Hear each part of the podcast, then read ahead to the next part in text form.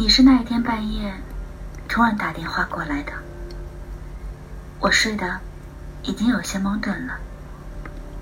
打开手机一看，是陌生的号码，但是到最后我还是接了。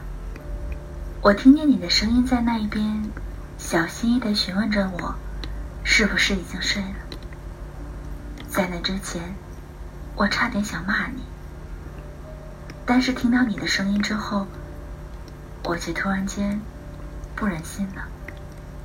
我嗯了一声说：“没睡。”那天晚上你跟我讲了很多很多。你说你这几年过得并不好，颠沛流离的。我不知道你究竟发生了什么事情，才会用“颠沛流离”这个词来形容你的生活。我没有问。我只是在安静的听着，我真的很安静，甚至没有打断你。在这个宁静的晚上，应该说是凌晨了。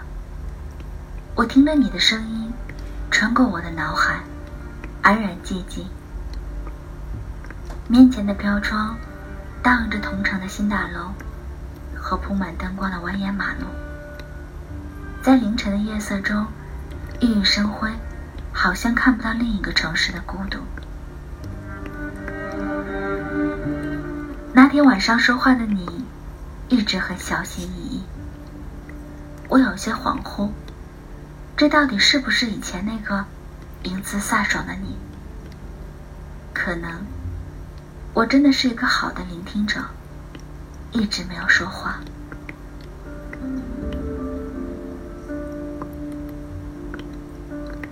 你却反而认为我睡着了。后来你在那头小声的叫了我一声“玛丽”。其实你很少叫我名字的，从来你都是很大声的叫我 Mary，或者小麦。对，你喜欢叫我小麦，就像当时真真喜欢叫我马小贱一样。这好像是你们专门在我身上烙下。属于你们自己的印记一样，搞得我像是你们的所有物。所以，当你叫我名字的时候，我有些不适应，甚至有些没有反应过来。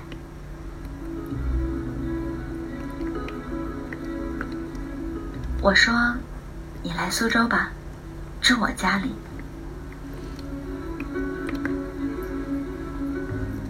你本来就是要来苏州。参加店长集训的，我只是在你没有开口之前，把你纠结的请求说出来而已。我并不知道这一年里你发生了什么，把从前那一个张牙舞爪的你磨砺的这样不舒服。我突然就想起去年的你，那时候的你说你没钱了，要来苏州找我。那个时候你很任性，甚至没有经过我的同意就买了车票。等我知道这个消息的时候，你已经在来的卧铺上大睡特睡了。接到我的电话的时候，你只是理直气壮的大喊了一声：“老子没钱了，你养我。”好像在所有朋友面前，我都是那么一个男友力爆棚的女汉子。可当面对那时候无理取闹。甚至任性的你，我只能无奈的叹着气。你在电话里笑得嘎嘎的响，说我已经被这个社会摧残成了老太婆。去年你来苏州，是一个接近傍晚的下午。我下班就看到一个高高瘦瘦的女孩子坐在马路上，穿着浅棕色的风衣，剪了短发，烫了小波浪。嘴里吐着烟圈儿，一阵一阵，充满了故事的沧桑感。我差点没有认出你来，你却发现了我。你扔掉烟头，用小皮鞋狠狠的踩灭了，然后笑得特别灿烂的张牙舞爪扑过来。我下意识的想躲，但是。还是被你捉到了。你狠狠地抱着我。你的个子太高了，穿着高跟的小皮鞋，有一米七八的个子。我穿的平底鞋，顶多一米六。十几厘米的身高，显得我格外的娇小。你抱得很用力，我蜷缩在你的怀里，嗅着满怀的烟味儿，让我忽然间一起了想念。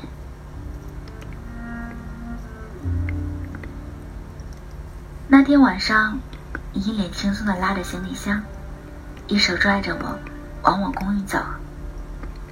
我歪着头，看着身边风尘仆仆的你，到底没有问出那句话。嗨，姑娘，你刚才抱我的时候，手一直在抖。你的泪痕还挂在脸上。没有擦干，我们就是有这样的默契。我始终没有问你发生了什么，你也始终没有说。你在这里胡吃海喝了几天，过得醉生梦死的。你跟我说你的梦想，你跟我说你要浪迹天涯，你跟我说你要周游世界，你要离开。你想要离开的地方，你说你的下一站是成都、苏州，只是你的路过。我这里只是你想起来就回来看看的客栈。你说的话让我糊里糊涂的，我甚至有一瞬间觉得你得病了。可是看着你笑得呵呵的，我又不这么认为了。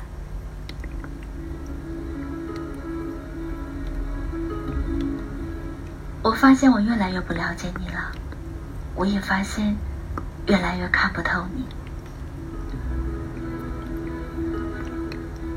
其实我们两个都是那一种狂妄自大，甚至嚣张跋扈的性格，但是我已经被条条框框所牵制，你却仍然肆意洒脱。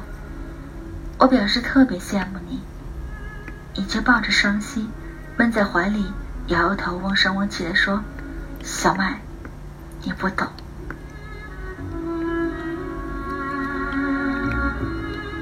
那时候你的声音好疲惫，真的好疲惫。我忍不住摸了摸你那一颗炸毛的头，顺了顺你颤抖的后背。我知道你哭了，我也感觉你瘦了。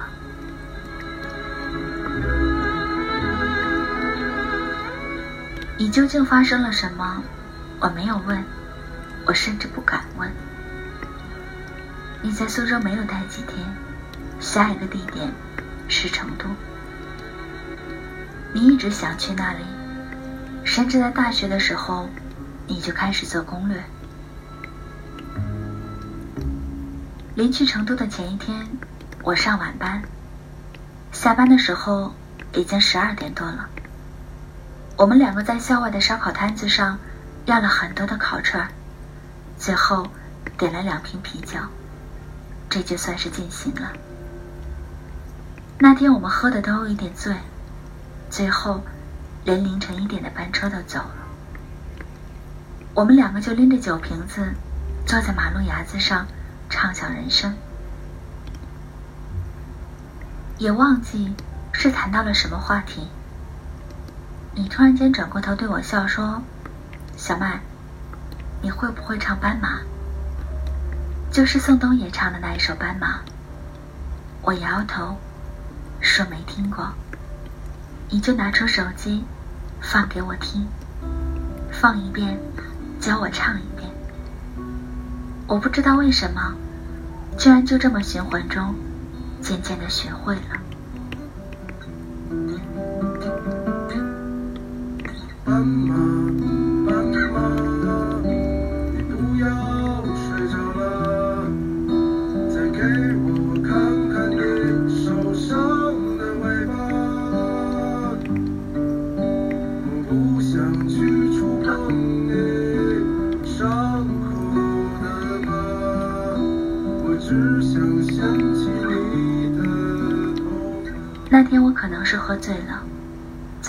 家，已经忘记了。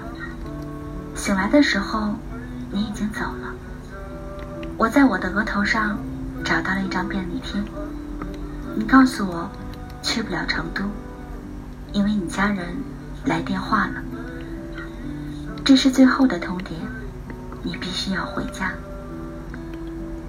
我看着便利贴上的句子，看着你的笔记，脑子特别特别混沌。我不知道是不是喝酒的原因，但是我满脑子全是你教我唱的这一首歌，一遍又一遍的回荡，一遍又一遍的重复，就像是按了单曲循环的那一种效果。嗨，斑马，你找到你的家了吗？你的伤口结痂了吗？嘿，斑马，你还会记得我吗？我是那个你教会唱歌的傻瓜。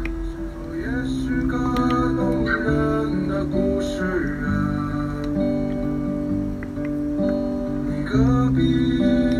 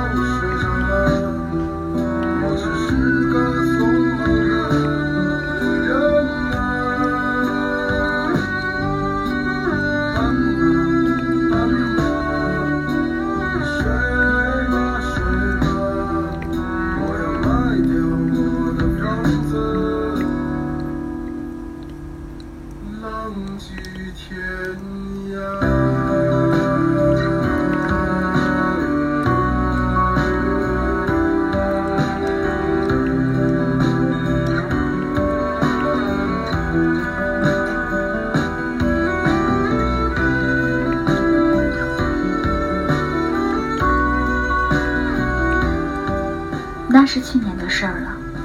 前几天你来的时候是个凌晨，我等你等的都快要睡着。你来的时候还是穿的高跟鞋。我打开门的时候还是需要抬头望着你。你跟我很歉意的笑。这一次你没有像上一次一样抢我的被子，把我挤下床，而是很简单的。让我在地上给你打一个地铺就可以了。你说你知道我这一年睡眠质量下降，你不太忍心。我突然间觉得你懂事了，却开心不起来。那一天晚上我还是失眠了。我看着躺在地上睡得异常安心的你，不知道心里是什么滋味。看着你的样子，我的脑海中。又出现那一年夏天晚上，喝醉酒的你，教我唱歌了。我突然间觉得，你就是那一匹斑马。我突然觉得，我好像也是那一匹斑马。这几天我并没有见你几面，你一直在同城的新大楼里参加集训。这一次你来苏州，是因为公事。没有待几天，最后一天的践行也是草草了事。最后一天看完电影，你说回到济南要剪头发，我看着你长的头发，有点舍不得。我说为什么呢？你笑得很通透，说烦心事太多了，剪掉三千烦恼丝，心情就舒服了。我摸你头发的时候，你也在摸我的头发。你说我的头发太长了，都压得不开心了。我笑你神经病，你笑了，笑得特别开心。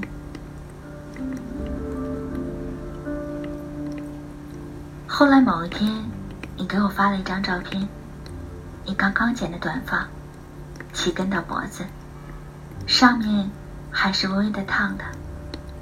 你说你剪完这个头发很开心，你觉得很轻松。那个样子，让我有点想起去年你刚来找我时，坐在马路牙子上的发型了，也和这个差不多。但是这个看起来比较柔和一点，没有那么野蛮。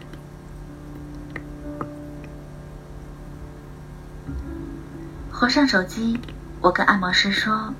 我等一会儿去剪头发。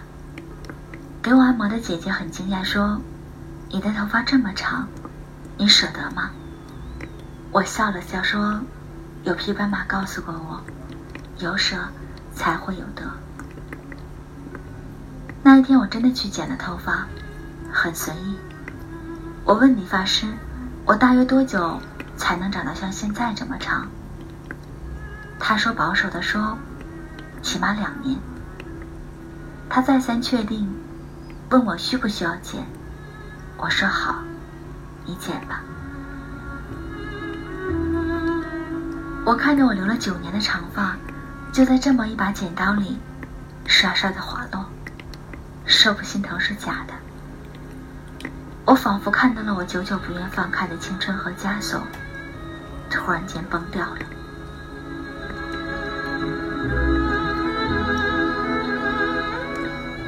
我也给他发了一张剪完之后的照片，他很惊讶。他说：“你怎么舍得的？”我说：“是你教给我的。”那一天晚上，我扔掉了我九年的回忆。回去的路上，晚风一阵阵的吹过来，齐肩的短发一阵阵撩着我的脖根，很痒，但是很舒服。我忽然就想来一场说走就走的旅行了，不需要太久的时间，一天也可以，两天也好。我决定去济南找你，给你看看我真正的样子。走之前我没有告诉你，我只给你发了一句话，我说：“嘿，斑马，我也是斑马。”你发了一个笑脸，下面跟着一句话。济南欢迎你。小而温馨的空间，因为有你在身边，就不再感觉到害怕，大步走向前。